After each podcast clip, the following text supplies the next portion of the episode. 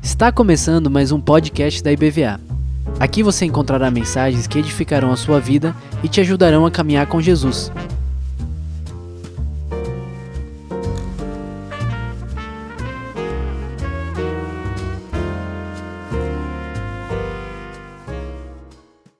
Amém. Glória a Deus. Podem sentar.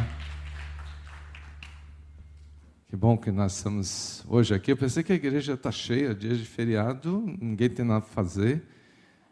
Né, eu passei no shopping hoje de tarde, estava cheio. Mas a igreja não está cheia. Cadê? Cadê o povo? Né? Que bom que o Mateus saiu, com a esposa, sentindo falta de vocês. Aldeci está com a gente lá no Japão na quinta-feira. Imagina. Como é que está Aldeci a quinta-feira? Porque ela já está na frente, né? Está assistindo lá no Japão, é horário que ela já está se preparando para o trabalho, está assistindo o culto da noite da gente, que lá já é quinta-feira.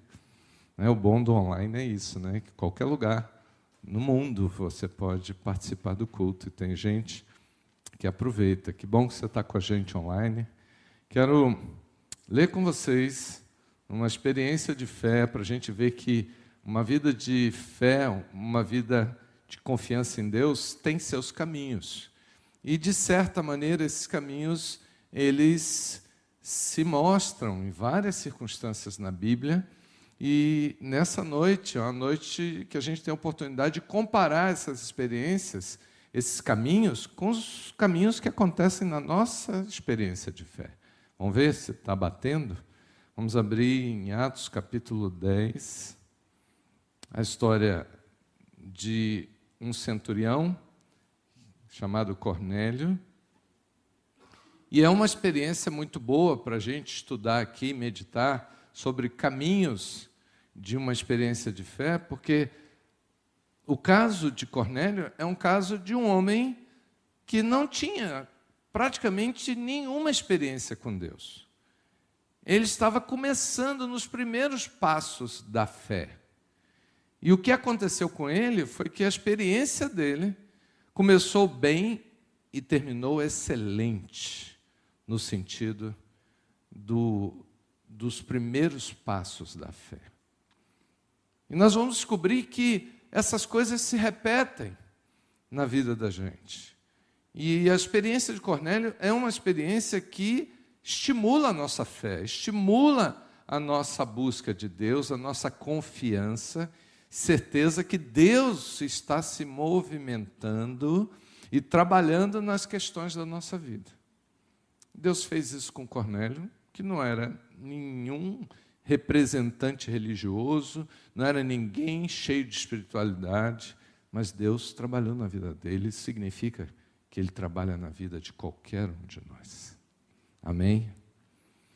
No capítulo 10, no verso 1, só para contextualizar, a Bíblia diz que ele morava em Cesareia, ele era um centurião da corte italiana, ele não era israelita, e a declaração no verso 2 diz que ele era um homem piedoso, temente a Deus, com toda a sua casa, e que fazia muitas esmolas ao povo, e de contínuo, o que, que ele fazia de especial?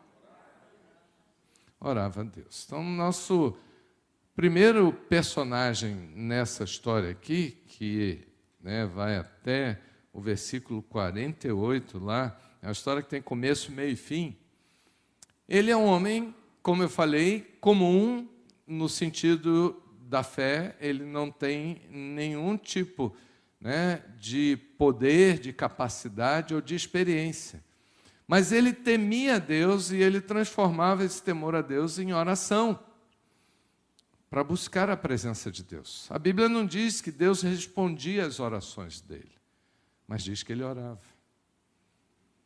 E certamente ele aprendeu isso com alguém em algum lugar. Ele começou a viver essa experiência e achava isso muito bom, e ele estimulava a sua própria família a fazer isso. Tem nada de errado você convidar as pessoas da sua casa, do, seus, do seu relacionamento, para orar. Fale com Deus. Busca Deus. Pede as coisas para Deus. Fala com Ele. E talvez a vida de Cornélio fosse assim. E ele tinha prazer em fazer isso. Talvez ele tivesse muitas expectativas, talvez ele já tinha ouvido de orações respondidas de outras pessoas. Importante é que ele aprendeu isso. Então, pensando num personagem como esse, que é gente comum, simples, que está começando a dar os primeiros passos da fé, uma pessoa que começa a orar é uma das coisas melhores que ela pode fazer em matéria de primeiros passos da fé. Algumas pessoas que nos primeiros passos da fé, elas frequentam a igreja, assistem culto online.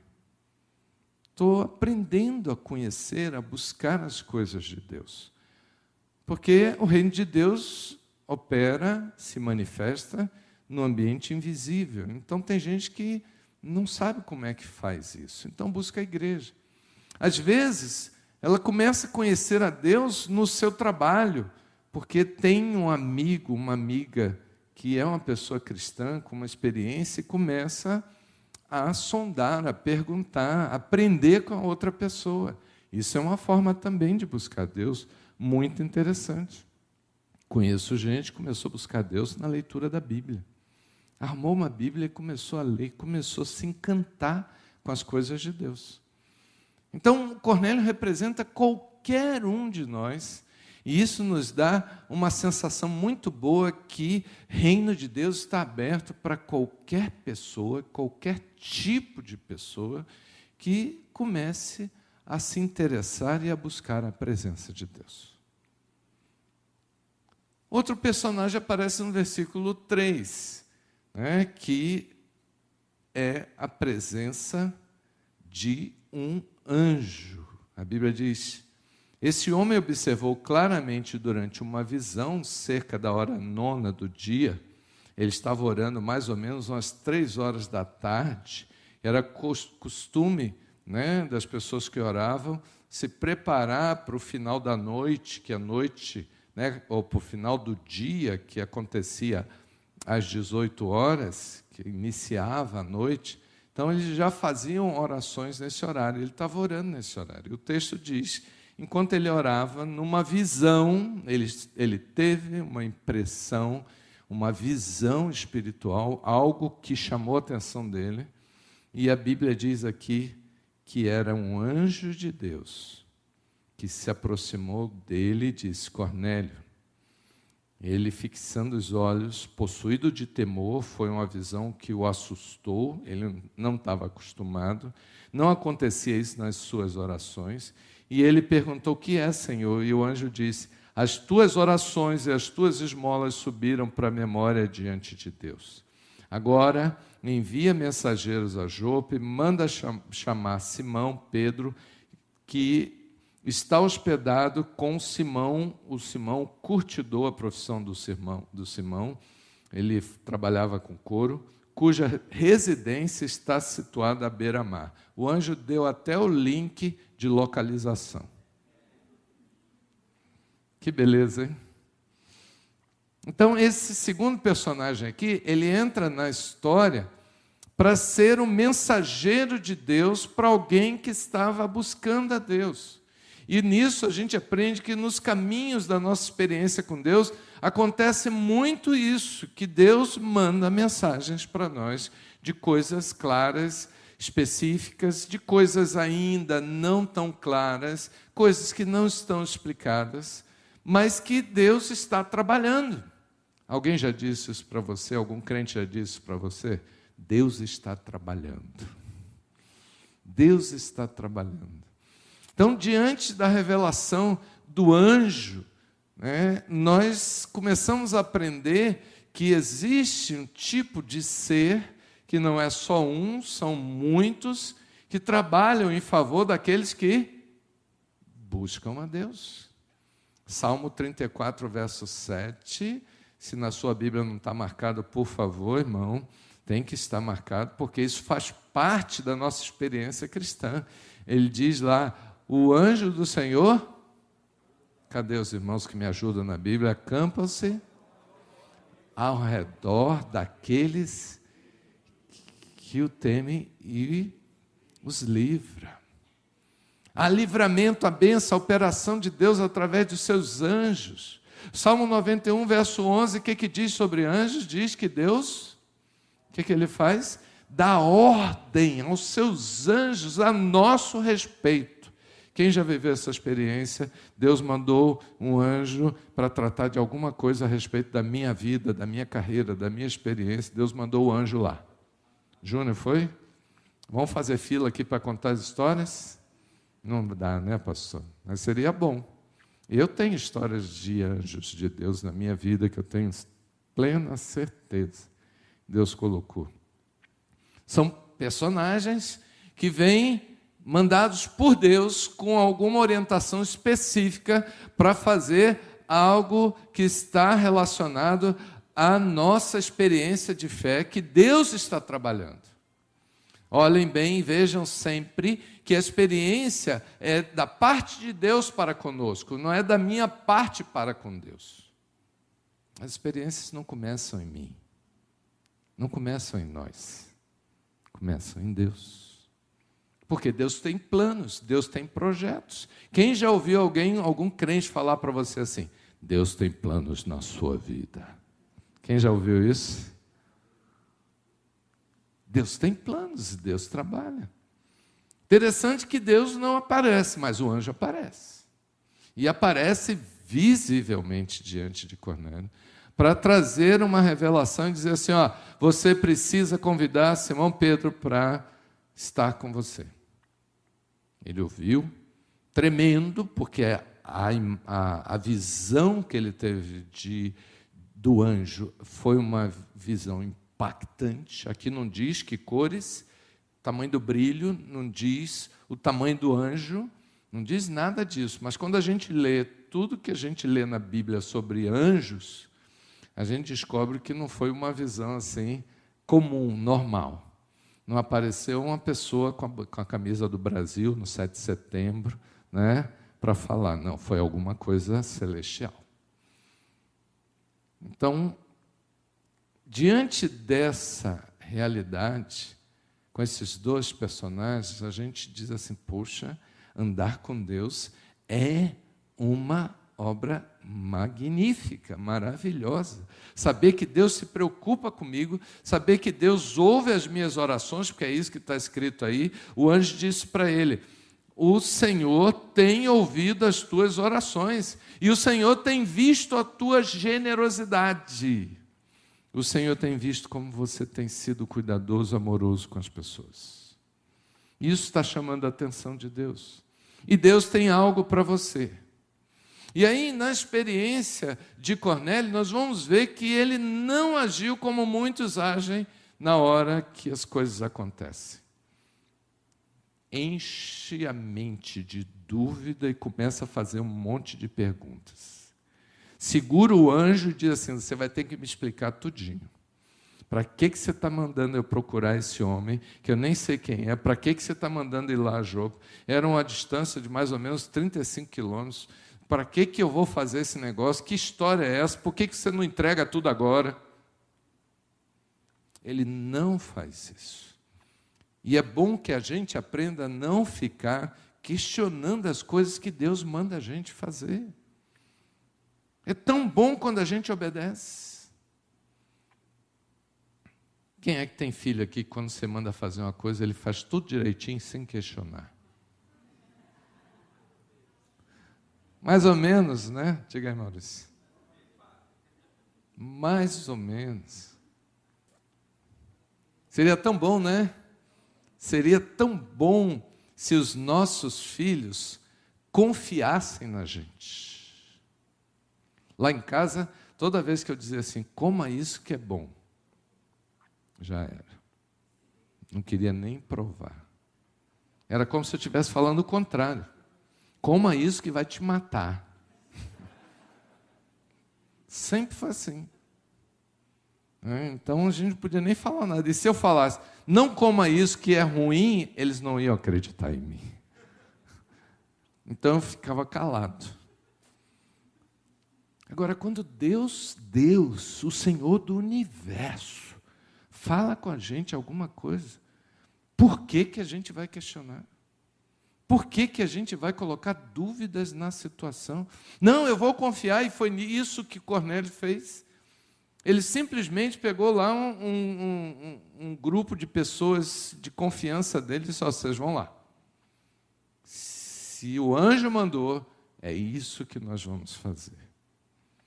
Aí surge um outro personagem que representa muitos de nós, que é o próprio Pedro, que no, no versículo 9, quando os caras já estavam indo a caminho, Pedro resolve orar e na hora sexta, naquela hora do almoço, imagina você começar a orar meio-dia, cheio de fome. Aí você já começa a ter visão de comida. É ou não é? Você começa a sentir cheiro, de Senhor, que cheiro gostoso. Né? Ele já tinha avisado o pessoal na casa, disse, prepara o almoço aí que eu tô, acho que ele estava em jejum, tá, tá difícil. Eu vou orar lá no, no teto, eu vou lá né, para orar e vou buscar o Senhor. Ele queria orar né, no lugar aberto, por isso que ele subiu lá em cima da casa, tinha uma, uma espécie lá né, de cobertura, né, talvez até um lugar especial para oração, mas a verdade é que ele estava com fome. Verso 10 diz que ele estava com fome. E aí, ele entrou num êxtase.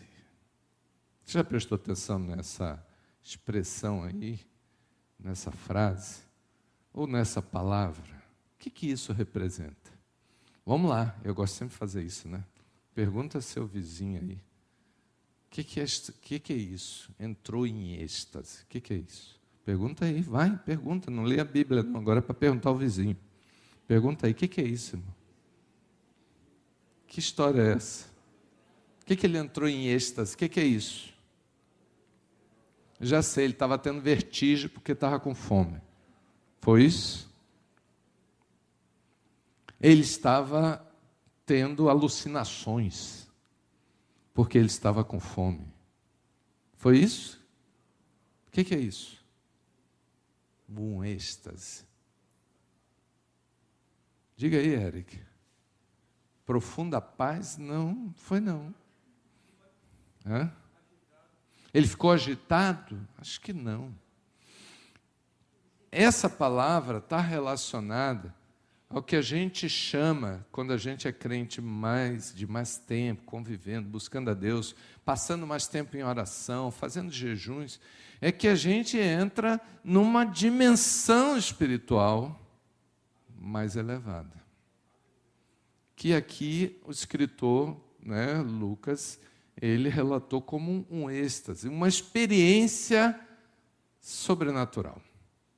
Ele se viu em outro lugar, quem sabe, ele foi arrebatado. Você tem casos na Bíblia assim. Né? João, no Apocalipse, ele diz que Deus abriu o céu e mandou ele entrar.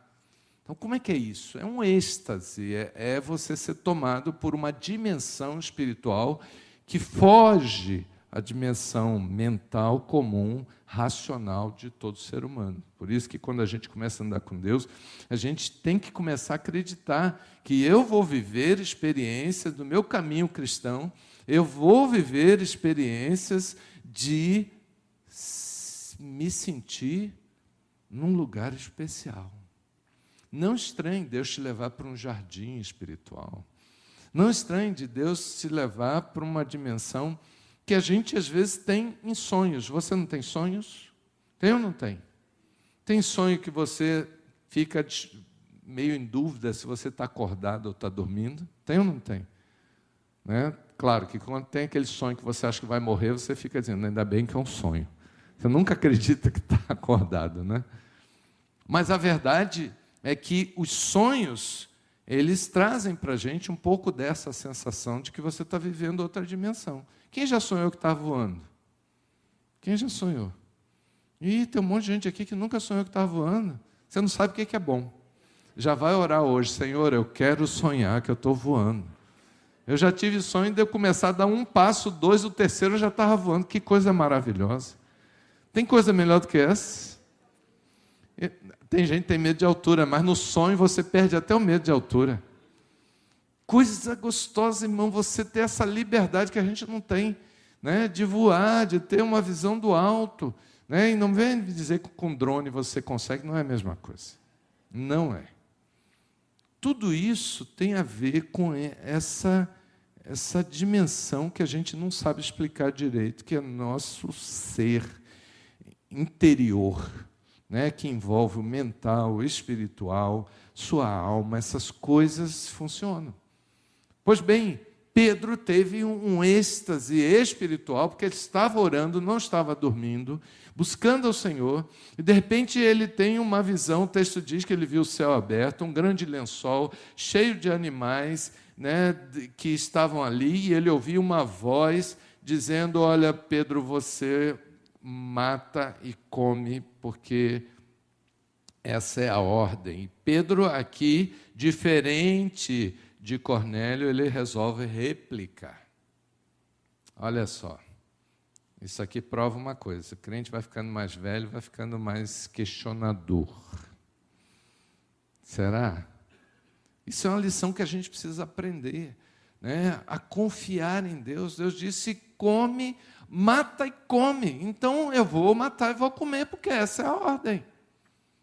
E aí ele disse não. Por que, que Pedro disse não? Porque ele estava fortemente influenciado por uma tradição familiar que ele tinha, que existia uma seleção muito forte de que tipo de animal deveria comer ou não. Os israelitas eram muito influenciados pela lei, né? como algum tipo né, de denominação que tem hoje. Vocês conhecem alguma denominação que tem um bocado de critério com o negócio de comida? que, que pode comer, o que, que não pode comer, né? E isso dá uma confusão tremenda. E o Senhor virou para ele e disse assim: Não, você vai comer sim, porque você não vai condenar algo que eu purifiquei. Ou seja, eu sou Deus soberano e eu estou dizendo para você que eu estou acima daquilo que a lei está dizendo que você deve fazer e você faça, porque se eu purifiquei, então não tem problema nenhum. Você confia ou não confia? E ele ficou envolvido com aquela visão, com aquela coisa, e subiu de novo e voltou, e subiu e voltou. E quando ele estava naquele transe, aí ele ouve que alguém bateu lá na porta, e eram aqueles homens que vieram buscá-lo da parte de Cornélio. Eu queria ler para a gente não prolongar, né? falei desses três personagens, quando Pedro chega lá.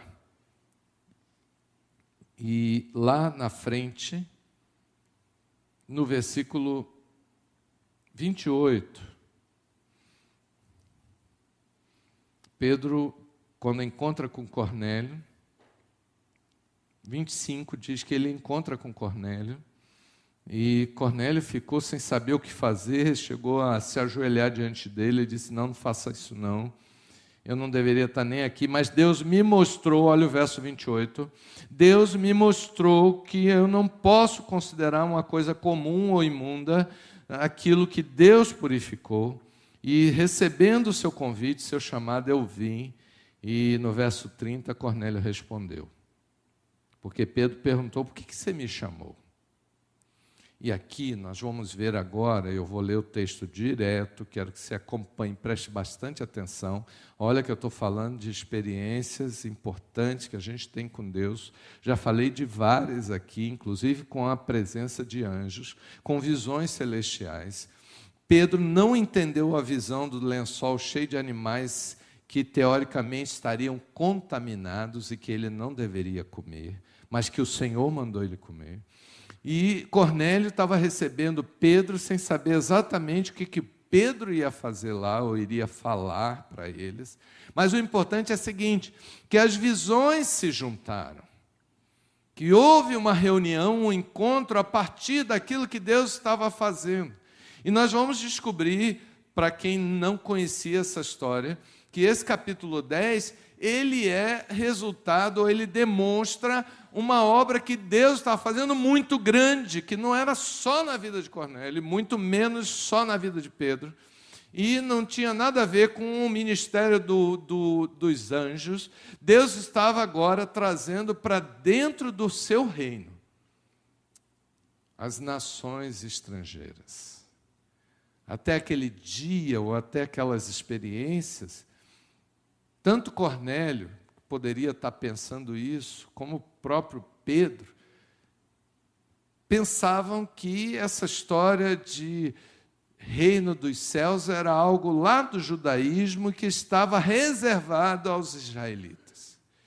E esse capítulo 10 é a obra que Deus faz para quebrar os paradigmas e dizer que a salvação que Jesus tinha trazido na cruz do Calvário, ela é para todos os povos. Seria para todas as nações, em todas as eras a partir daí em todas as épocas, todas as gerações. Sabe por que, que nós estamos aqui hoje? Por causa desse capítulo 10. As portas do reino se abriram para todas as nações e não somente para os israelitas. Então, quando nós estamos pensando que Deus está tratando só de coisas particulares da vida de Cornélio por causa das suas orações, e Deus está tratando com Pedro para quebrar os paradigmas de Pedro, sem Pedro tá, sem entender o que está acontecendo. Deus estava pensando em algo muito grande, muito maior do que a gente está imaginando.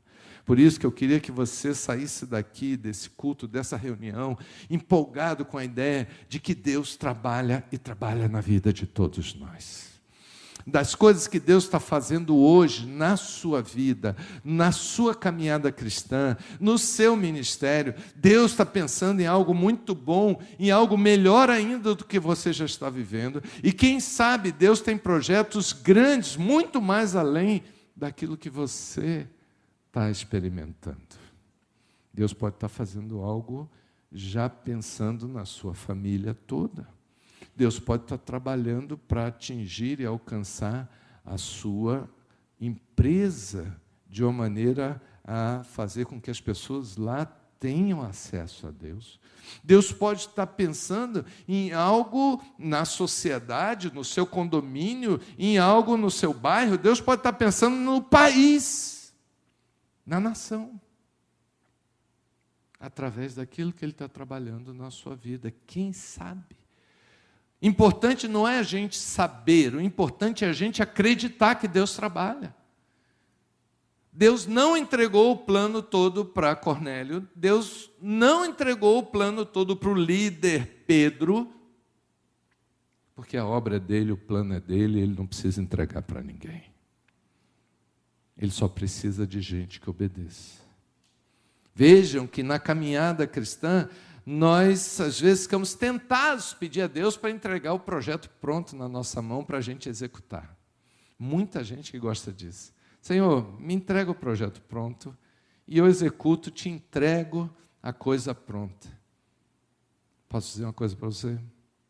Pode parar com isso, porque Deus gosta de trabalhar junto. Ele não vai entregar o projeto porque ele gosta de trabalhar junto. Estou vendo o Luciano aqui, estou lembrando né, que o Luciano trabalhava aqui na igreja, né, crescendo, aprendendo e servindo aqui e ali, entrou na diaconia né, e, e trabalhando na diaconia. Hoje, Luciano é o diretor do CESA, o nosso centro educacional né, que atende 100 crianças aqui em Abrantes.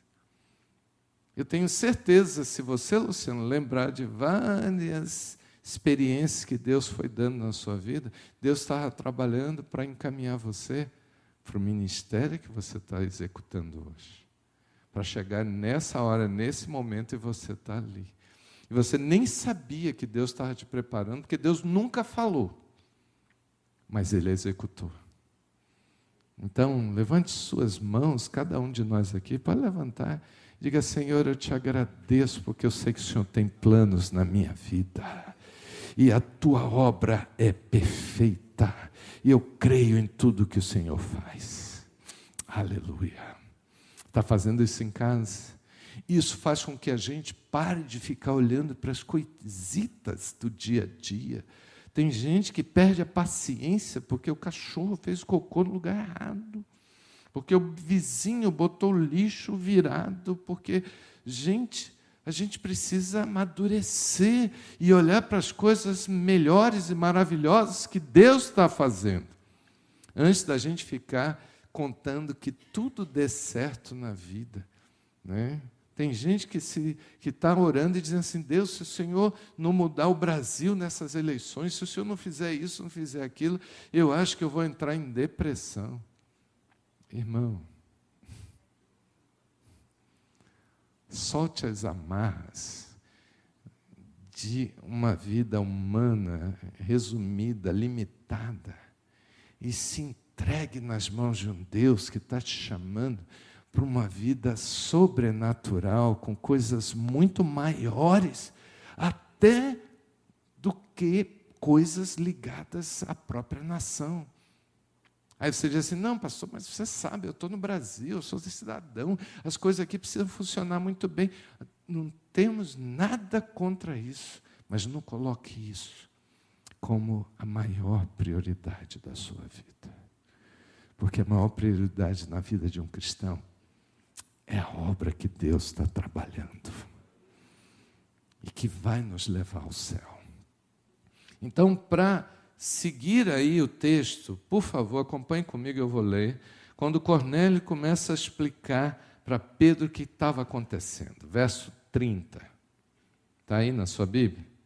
Faz hoje quatro dias que, por volta desta hora, estava eu observando em minha casa a hora nona de oração, e eis que se apresentou diante de mim um varão de vestes resplandecentes, olha aí, e disse Cornélio, e disse, e disse: Cornélio, a tua oração foi ouvida, as tuas esmolas lembradas na presença de Deus.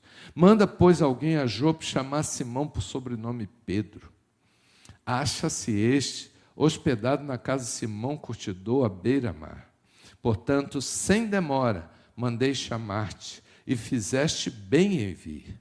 Agora, pois, estamos todos aqui. Olha o que começa a acontecer. Estamos todos aqui na presença de Deus. Olha, um homem que não tinha profundidade com Deus, ele não tinha uma experiência completa de novo nascimento, ele estava dando os primeiros passos, engatinhando, mas ele disse: Nós estamos aqui na presença de Deus, prontos para ouvir tudo o que te foi ordenado da parte do Senhor. Cornélio reconhecia: eu ainda não conheço a Deus. Ainda falta algo que Deus disse que precisava acontecer. Eu preciso que você diga o que, que é. Eu ainda não sou um cristão de verdade. Eu sou um homem que estou orando e fazendo orações a Deus como qualquer um. Tem gente que às vezes está na igreja porque assiste culto, porque faz orações em casa, porque a esposa pede para fazer oração. Então ele diz assim: Não, eu já sou um crente. Não é. Não é e está incompleto, mas já é um bom passo para chegar lá. O importante é a gente reconhecer que a gente precisa crescer na fé, que a gente precisa andar mais com Deus, que a gente precisa se aprofundar mais nas coisas de Deus e acreditar que Deus tem mais para a vida da gente. Quando ele disse isso, Pedro abre a boca e começa a falar, dizer: Reconheço, verso 34, que Deus não faz acepção de pessoas. Ele lembrou do lençol com os, os animais. Pelo contrário, em qualquer nação, aquele que o teme e faz o que é justo, lhe é aceitável. Oh, que portas abertas para nós, hein? Em qualquer nação, qualquer pessoa que busque a Deus, que leve Deus a sério, essa pessoa se torna aceitável diante de Deus. Portas abertas. E aí ele diz, Pedro diz, e esta é a palavra que Deus enviou aos filhos de Israel, anunciando-lhes o evangelho da paz, por meio de quem? E aí ele cita o nome que está acima de todo nome: Jesus Cristo. Pedro diz: Este é o Senhor de todos. Já dava para fazer um apelo aqui. Dava ou não dava? Cornélio, Jesus é o Senhor da sua vida. Se ele fizesse esse apelo, Cornélio ia dizer: Eu nem sei quem é. Agora você me deixou confuso. Pedro poderia dizer: Você precisa entregar sua vida ao Senhor, Porque isso vai completar a sua experiência. Isso vai te abrir o caminho com Deus. Mas ele continua falando e diz assim, verso 37. Vós conheceis a palavra que se divulgou por toda a Judéia. Você já deve ter ouvido falar, você deve ter visto nas redes sociais, saiu aí no YouTube, né, na, lá na Galileia, depois do batismo que João pregou. Como Deus ungiu a Jesus de Nazaré com o Espírito Santo e com poder, o qual andou por toda parte fazendo bem, curando a todos os oprimidos do diabo, porque Deus era com ele. Nós somos testemunhas de tudo que ele fez na terra dos judeus, em Jerusalém, ao qual também tiraram a vida, pendurando-o no madeiro. Mas a este Jesus Cristo, olha que coisa tremenda na pregação a este ressuscitou Deus no terceiro dia e concedeu que ele se manifestasse, não a todo o povo, mas a testemunhas que foram anteriormente escolhidas por Deus, isto é, a nós que comemos e bebemos com ele depois que ele ressurgiu dentre os mortos. E nos mandou pregar ao povo testificar que ele, Jesus, é quem foi constituído por Deus juiz de vivos e de mortos. Dele, todos os profetas dão testemunho de que, por meio do seu nome, aleluia, todo aquele que nele crê recebe remissão dos pecados. Cornélio, você precisa do perdão dos seus pecados. E Deus levantou Jesus, seu filho, para fazer isso. E você precisa experimentar dele para ser testemunha igual a nós e falar do quanto esse Jesus é bom. E no dia do juízo final, você está livre. Que pregação, que culto, que maravilha. Dentro da casa de Cornélio, simplesmente porque ele ouviu o que o anjo falou e obedeceu. Olha como são os caminhos de Deus. Olha como Deus conduz as coisas de forma tão perfeita. E a conclusão é a coisa mais excelente. Olha aqui o verso 44. Ainda Pedro falava, Pedro era falador, viu? ele não parou de falar, não. Já viu aquele pregador que não termina? Essas coisas, quando caiu o Espírito Santo sobre todos que ouviam a palavra. Cornélio, sua família e seus amigos íntimos que estavam naquela reunião. Desceu o Espírito Santo sobre eles e os fiéis que, que eram da circuncisão, os israelitas que foram junto com Pedro, se admiravam porque também sobre os gentios, ou seja, os não-judeus, foi derramado o dom do Espírito Santo, pois os ouviam falando em línguas, engrandecendo a Deus. Então perguntou Pedro: Porventura pode alguém recusar a água para que não sejam batizados estes que assim como nós receberam o Espírito Santo, e deu ordem que fossem batizados em nome de Jesus Cristo. E eles pediram para que permanecesse com eles alguns dias. Quem tem dúvida que uma igreja começou da melhor maneira naquela casa, naquele dia? Ninguém tem dúvida. Começou uma grande igreja numa nação, no meio de um povo chamado gentil, não israelita, e a partir daí o próprio Pedro acreditou: Deus tem um projeto mundial de alcançar todas as nações com o Evangelho. E a prova está aqui. Essas pessoas receberam os dois batismos que todos os crentes precisam receber. Primeiro, agora inversamente, o batismo de João. Quem aqui tem o batismo de João, foi batizado nas águas, foi passou pelas águas do batismo? Todos nós, pelo menos a maioria aqui. Quem não passou ainda, pode conversar comigo, com os pastores aqui, que a gente dá um jeito de batizar você. Viu? Tem um batistério aqui, ó. Aqui tem uma piscina. E a gente marca o dia. Aliás, já está marcado o dia em novembro para batizar um bocado de gente. É ou não é? Diga aí, Mateus. Foi o último batismo, você estava aqui? Glória a Deus. Tem mais alguém que batizou no último batismo? Ah lá, ó, lá atrás. Glória a Deus.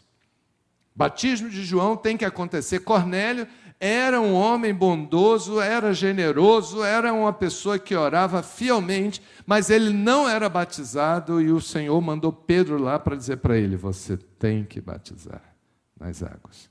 Por quê? Você tem que dar o seu testemunho de fé e de aliança com Jesus Cristo. E só tem um jeito: batismo. Mas naquela reunião, daquela tarde, também eles foram batizados com ou no Espírito Santo. E o texto diz que eles tiveram a manifestação sobrenatural do Espírito Santo, porque todos eles começaram a falar em outras línguas. Línguas que glorificam a Deus e que são línguas espirituais. Quem aqui tem dom de línguas e oram a Deus em, em língua espiritual do Espírito Santo? Levanta a mão bem alto para ver aí, cadê? Amém. Tem vários, mas tem um monte aqui que ainda não tem dom do Espírito Santo de falar em línguas. Não tem, não? Já sei por quê, porque Deus escolhe gente especial para isso. É isso? Não. Você não tem porque você não pediu. Só isso. Se você pedir, o Espírito Santo também vem sobre você. E você recebe o dom de línguas para glorificar a Deus nas suas orações, com línguas que você não conhece, mas que o seu espírito, junto com o Espírito de Deus, sente elevado na presença do Pai. Está vendo que tem gente aqui na igreja que está precisando dar mais passos na sua caminhada cristã? Está vendo aí que a gente tem caminhos para andar ainda? Por que, que você estacionou? Por que, que você parou? Não parei, não, pastor. Eu vim aqui hoje para ouvir isso, porque agora eu vou passar quinta marcha na minha vida cristã. Né? Vou engatar uma quinta e vou acelerar esse negócio. Sabe por quê? Porque eu preciso crescer na minha experiência de fé. Vida cristã não é para estacionar. Você não é um aquecedor de cadeiras da igreja. Você é alguém para ser cheio do Espírito Santo, para você servir a Deus e Deus abrir seus olhos. Para que, que o Senhor batizou no Espírito Santo essas pessoas? A Bíblia não fala mais nada de Cornélio daqui para frente. Nem das pessoas que estavam com ele. Mas nós temos a certeza, pelas experiências que a gente vê na Bíblia e que a gente já viu aqui, no mundo, em tantas vezes na história, pergunta o pastor João Carlos aqui, que ele te conta história de avivamentos, de moveres de Deus, de grandes obras de Deus, porque pessoas resolveram andar nos caminhos de Deus. Alguns anos atrás, nós estávamos aqui em Vilas do Atlântico, orando com cinquenta e poucas pessoas, 54 especificamente.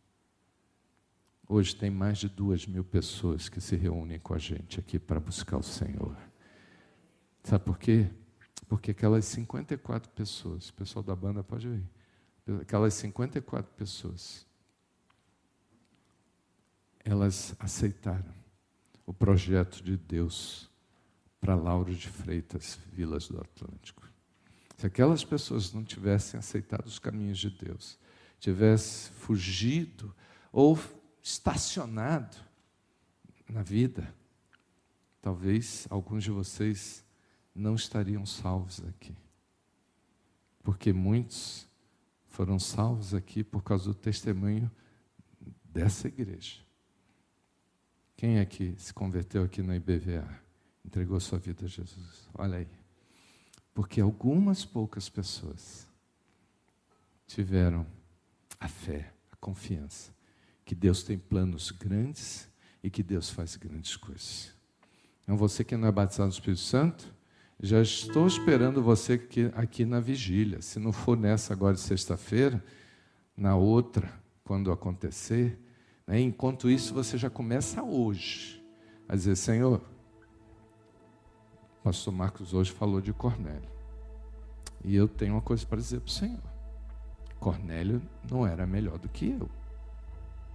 Se ele foi batizado no Espírito Santo e o Senhor tem esse batismo, eu já sou batizado nas águas, agora eu quero esse outro. Eu quero ser cheio do Espírito Santo. Vamos ficar de pé para a gente orar.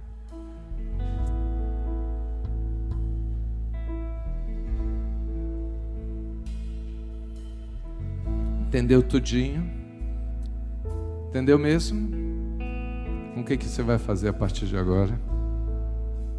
Pensa agora, sinceramente. Presta atenção nisso. Pensa agora nas coisas que Deus está fazendo atualmente na sua vida. No mover de Deus em algumas coisas. Pensa em tudo da sua vida. Analise aí. Deus já tem te dado mensagens. Talvez não tenha aparecido anjo para você. Você sabe por que, que Deus não manda anjo toda hora para fazer coisas com a gente? Sabe? Deus esfriou. Mas sabe por que, Deus não manda? Porque tem muita gente hoje que, se um anjo aparecer, vai virar adorador de anjo. É, sério. Vai ter gente que vai fazer estátua de anjo, vai ficar adorando o anjo, me apareceu aqui, aqui, aqui. Só vai falar de anjo agora. Eu conheci igreja que só falava de anjo, não falava de Jesus, nem de Deus, nem de mais nada. Só porque um dia um anjo apareceu. Aí Deus, para proteger o irmão, nem manda anjo. Mas você tem a palavra de Deus. Olha o que, que aconteceu aqui. Tudo aconteceu quando Pedro falou a palavra. Quando ele pregou sobre Jesus, irmão, creia que a palavra de Deus é a grande força, energia, poder de Deus sobre a terra hoje, que o Espírito Santo usa para fazer a gente crescer. Leia a palavra de Deus com fé, com confiança. Pedro não falou nada demais aqui, enquanto ele estava falando, o Espírito Santo encheu aquela casa. Comece a orar, ler a sua Bíblia na sua casa, confiando que o Espírito Santo vai encher a sua vida e vai encher a sua casa de glória. Pare de duvidar, pare de questionar, pare de ficar naquela expectativa de que se um anjo, se um anjo não aparecer, então eu não creio que Deus está fazendo. Deus não precisa mandar anjo hoje para você, Ele até manda, se for necessário. Porque hoje você tem muito mais oportunidades de conhecer as coisas de Deus do que naquele tempo que não tinha nem a Bíblia como a gente tem hoje.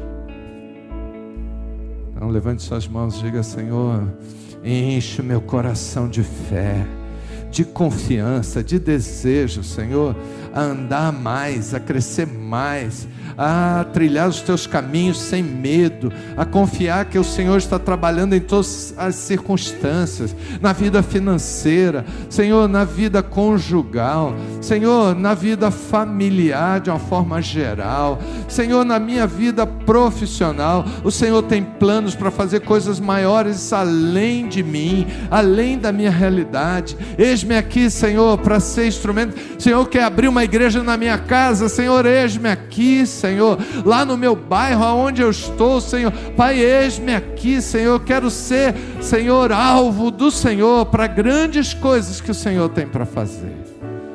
Em nome de Jesus, em nome de Jesus. Ore por alguém agora do seu lado, por favor. Diga, Senhor, faz grandes coisas na vida do teu servo. Senhor, envia, Senhor, revelações, visões. Envia anjos. Senhor, envia poder do Espírito Santo sobre a vida dele. Senhor, em nome de Jesus.